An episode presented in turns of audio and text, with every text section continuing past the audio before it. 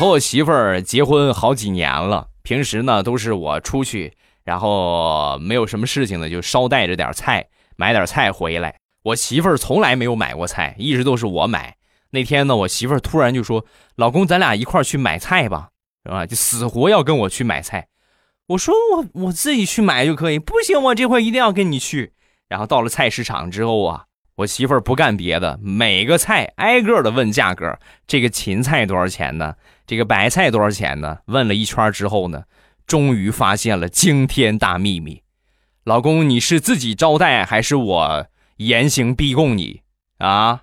你说你这几年买的菜，你给我报的价格，为什么比市场上要贵这么多啊？